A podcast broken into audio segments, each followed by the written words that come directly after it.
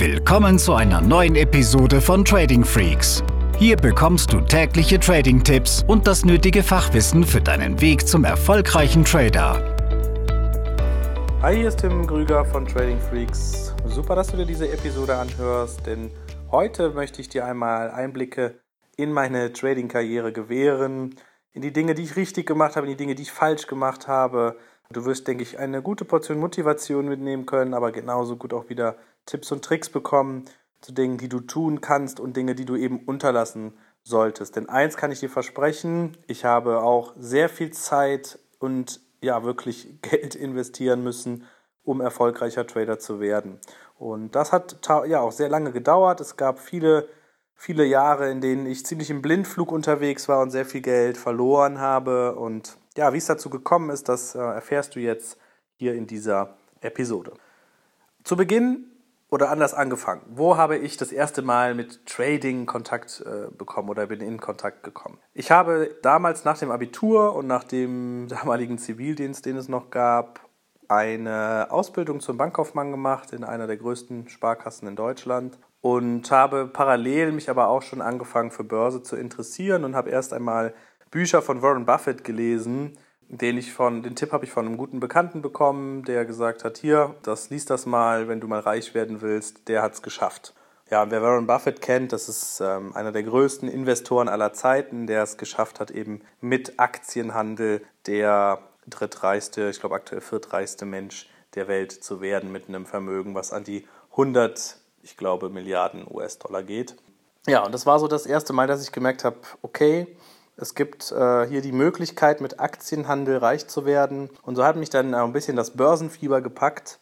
Und ich habe dann nach den ersten Büchern auch angefangen, meine erste Aktie zu handeln. Und da habe ich schon ja, vieles falsch gemacht, wo man im Nachhinein nur die Hände über den Kopf zusammenschlagen kann.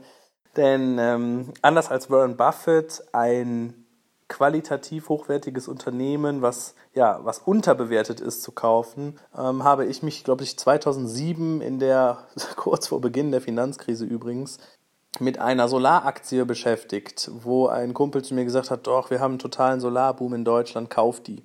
Und ich wusste ja, du versuchst günstig in eine Aktie reinzukommen und habe dann eben die Q-Cells Aktie, ein Unternehmen aus Bitterfeld in Ostdeutschland, ausgesucht und die ist tatsächlich in wenigen Wochen von 100 Euro auf 67 Euro gefallen. Ich habe gedacht, wow, super, ein so schöner Abfall, du kommst jetzt günstig in diesen Kurs, äh, in diese Aktie rein und habe es dann einfach geschafft, ja, da für 67 zu kaufen und hatte schon äh, Träume, wie ich das jetzt noch zwei, dreimal mache und ja, die Aktie auf 100 steigt und ich meinen ersten großen Gewinn mache. Aber wer so ein bisschen die Zeit verfolgt hat, der weiß, dass einerseits die Finanzkrise dazwischen kam und zweitens die Bundesregierung die Subventionen für die Solarzellenhersteller aus Deutschland gekürzt bzw. beendet hat. Und so ging es mit dem Q-Cells-Unternehmen auch peu à peu bergab. Und ich erinnere mich daran, dass ich nach einem Jahr, glaube ich, nochmal zu 10 Euro nachgekauft habe und ein weiteres Jahr später war die Aktie insolvent. Und das war so der erste lehrreiche Stunde. A, höre nicht zwingend auf Tipps von Freunden und B, mach deine Analyse so notwendig und verstehe die Branche. Und ich habe damals überhaupt nicht wirklich verstanden, was die Solarbranche zum Beispiel auch als Konkurrenz äh, aus China hatte. Ja, und so war das meine erste lehrreiche Stunde. Und ich habe dann aber auch einfach gemerkt, okay, Aktienhandel ist etwas, was dauert. Diese Zeit und diese Geduld hatte ich mit Anfang 20 nicht und wollte dann eben was, was schneller geht. Und in der Bankausbildung ist es so, dass du auch lernst, wie Optionen, wie Futures und Optionsscheine funktionieren, zumindest in der Theorie. Du lernst auch, wie man Zeitwert äh, ausrechnet. Und so habe ich gemerkt, dass du ja mit Optionsscheinen tatsächlich sehr schnell mit auch einem geringen Kapitaleinsatz durch den Hebeleffekt Geld verdienen kannst. Und wie das so ist in Deutschland, man äh, handelt den DAX. Jeder kennt den DAX. Ja? Jeder handelt den DAX. Das ist dieses Home-Buyers-Prinzip. Man ist vertraut mit den Unternehmen dahinter. Also ja, der DAX wird jeden Tag gehandelt. Als Aktie kann man ihn in dem Sinne nicht kaufen. ETFs waren damals auch noch nicht so bekannt und dementsprechend habe ich mir dann einen Optionsschein ausgesucht und weiß noch, dass ich aus der Bank heraus da dann auf meinem privaten Account angefangen habe, den Optionsschein zu handeln. Und habe innerhalb von wenigen Wochen ich glaube, weiß ich nicht, 2.000, 3.000 Euro verloren, was für mich damals auch sehr viel Geld war.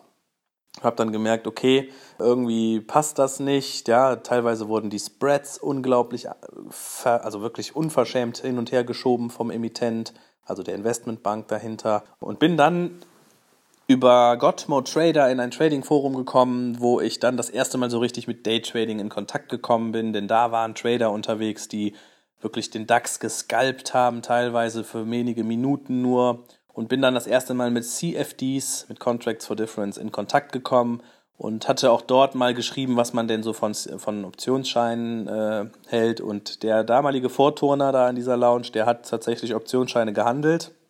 Aber ich hörte schon von links und rechts viele negative Stimmen, die gesagt haben, ah, in den USA ist der Optionsscheinhandel verboten, warum wohl? Und dass äh, die Emittenten, die Banken können machen, was sie wollen, die können die Kurse stellen, wie sie wollen. Da wirst du nur abgezockt. Und ja, CFDs wirkten in diesem Moment transparenter, das sind sie auch. Und so habe ich dann mein erstes CFD-Konto eröffnet und habe aber auch da versucht, wiederum erstmal aufgrund meiner Unsicherheit, dass ich noch nicht so erfahren war, einem anderen Trader zu folgen. Und ähm, dieser andere Trader, der war jemand, der sehr, sehr aktiv gehandelt hat. Der ist schon nachts in der Asien-Session aufgestanden, gegen drei, vier Uhr nachts und hat den Nikkei gehandelt. Dann hat er sich zwischendurch nochmal eine Stunde hingelegt. Dann hat er zur London-Session angefangen, den DAX zu scalpen. Und dann gegen 15.30 Uhr nochmal die US-Session. Dann hat er sich nochmal hingelegt. Und dann war er auch schon wieder nachts äh, in der Asien-Session unterwegs. Das war ein Trader, der sein Leben komplett dem Trading untergeordnet hat. Und der machte sehr, sehr viele Punkte am Tag. Was mir nur damals nicht bewusst war, ist, dass er A, ein wirklich ein Multimillionenkonto hatte und er so seine Positionsgrößen so angepasst hatte, dass die immer noch gigantisch waren, er aber in dem Sinne ohne Stop-Loss handeln konnte. Das heißt, sein Handelsansatz ging wirklich ohne Stop-Loss. Er hatte teilweise zehn offene Positionen, die manchmal nach einer Stunde oder nach ein paar Minuten geschlossen wurden, manche erst nach ein paar Wochen. Und ich habe versucht, ihm halt zu folgen und habe möglichst alle Positionen nachgehandelt. Ja, und dann waren da eben auch mal Positionen dabei, die für eine längere Zeit offen standen. Und auch wenn ich mir, dass mir, wenn mir bewusst war, dass ich damals den knapp 20.000 Euro, die ich auf dem Konto hatte, dass ich meine Position natürlich nochmal extrem anpassen musste, so hatte ich ungefähr das Gefühl, ja, der DAX müsste jetzt 2000 Punkte fallen, damit du ausgenockt wirst sozusagen. Ähm, dann wäre der Margin Call gekommen. Ja, und was ich dann eben nicht bedacht habe, ist, dass wenn man zwischendurch weiterhandelt und weitere Positionen in dieselbe Handelsrichtung stehen hat, die dann auch noch in den Buchs Buchverlust rutschen, dass sich dann dein Risiko natürlich verdoppelt und dass ich auf einmal nur noch ähm, 600 Punkte bis zum Margin Call hatte. Und es war eben, wie gesagt, die Nachwirkungen der Finanzkrise und es war noch eine sehr volatile Zeit und so ist es dann eben passiert, dass ich immer, immer weiter ins Minus rutschte, dass die paar Plus-Trades am Tag, die ich da auch mit dem, äh, mit dem Trader zu, irgendwie mitgemacht habe, das Minus aus diesen offenen Buchverlusten aber nicht kompensieren konnte. Und ich erinnere mich, dass ich immer nervöser wurde, dass ich immer wieder aufs Handy auch abends noch geguckt habe, wegen dieser offenen Position, die ich immer noch nicht beendet hatte. Und ich sah einfach, dass mein Kontostand von 20.000 auf unter 1.000 stürzte. Und dann bin ich abends ins Bett gegangen und in der Nacht, irgendwann bin ich um 3 Uhr nachts schweißgebadet aufgewacht, habe mein Handy genommen und habe, habe die, die Position kontrollieren wollen. Und dann in diesem Moment, wo ich aufs Handy gucke, sehe ich nur, dass der Nikkei Future um 100 Punkte in zwei Minuten abrutschte und ähm, damit auch äh, die, äh, ja, die Nikkei-Position, die ich da noch hatte, dafür gesorgt hat, dass ich im Margin Call gelandet bin. Und ähm, das war für mich ein absolutes Horrorerlebnis, wirklich dann in diesem Moment nochmal zu realisieren, okay, 20.000 Euro, 20.000 Euro sind weg. Die kriegst du nie wieder. Das war hart erspartes Geld, Geld noch von einem, äh, von einem Freund dabei. Und das war etwas, wo ich wirklich auch weitere schlaflose Nächte hatte, wo ich alles aufgeben wollte, wo ich gemerkt habe, das ist ja einfach, ja, was, wie willst du da Fuß fassen? Ne? Du interessierst dich für Börse, du verstehst die Märkte einigermaßen, du hast auch ein gutes Fachwissen angesammelt, aber wie, wieso sind manche Trader, wenige Trader erfolgreich und ich nicht? Und irgendwann nach einiger Zeit habe ich gemerkt, ja, du wirst immer besser, immer sicherer, aber mit, diesem, mit dem DAX-Trading, du hast keine wirkliche Strategie. Und ich hatte mich damals so auf dieses Forum verlassen und auf die Trader, die da so erfolgreich waren. Und im Nachhinein betrachtet muss ich sagen, dass da sehr viele Konten von Leuten wie mir damals, die als Einsteiger da reinkamen, geplättet wurden, einfach mal nicht klar genug gemacht oder deutlich äh, genug da auf das Risikomanagement hingewiesen wurde.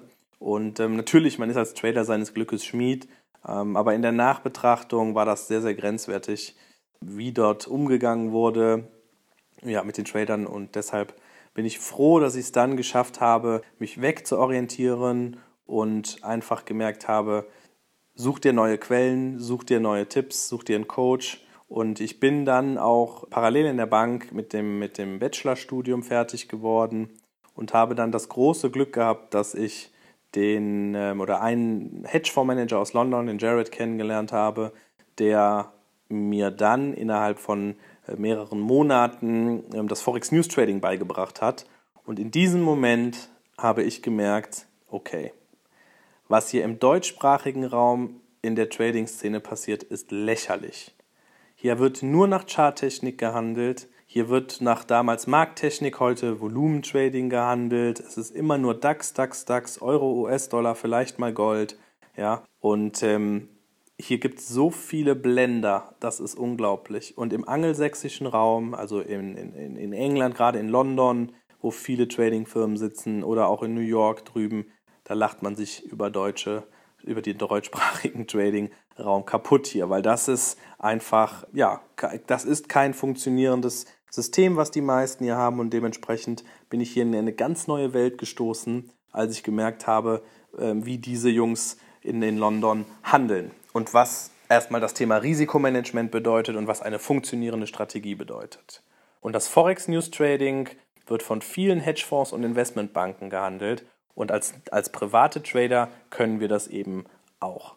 Und ich habe damals auch Module von einem High-Performance-Coach bekommen, habe diese Psychologie-Module mit bearbeitet, wo ich mich als Mensch auch erstmal wieder ganz anders kennengelernt habe und gemerkt habe, okay Tim, du bist auf keinen Fall Swing Trader, das passt nicht zu deinen Charaktereigenschaften. Du bist jemand, der im Daytrading unterwegs ist und das News Trading dementsprechend in dieser kurzfristigeren Perspektive anwenden sollte.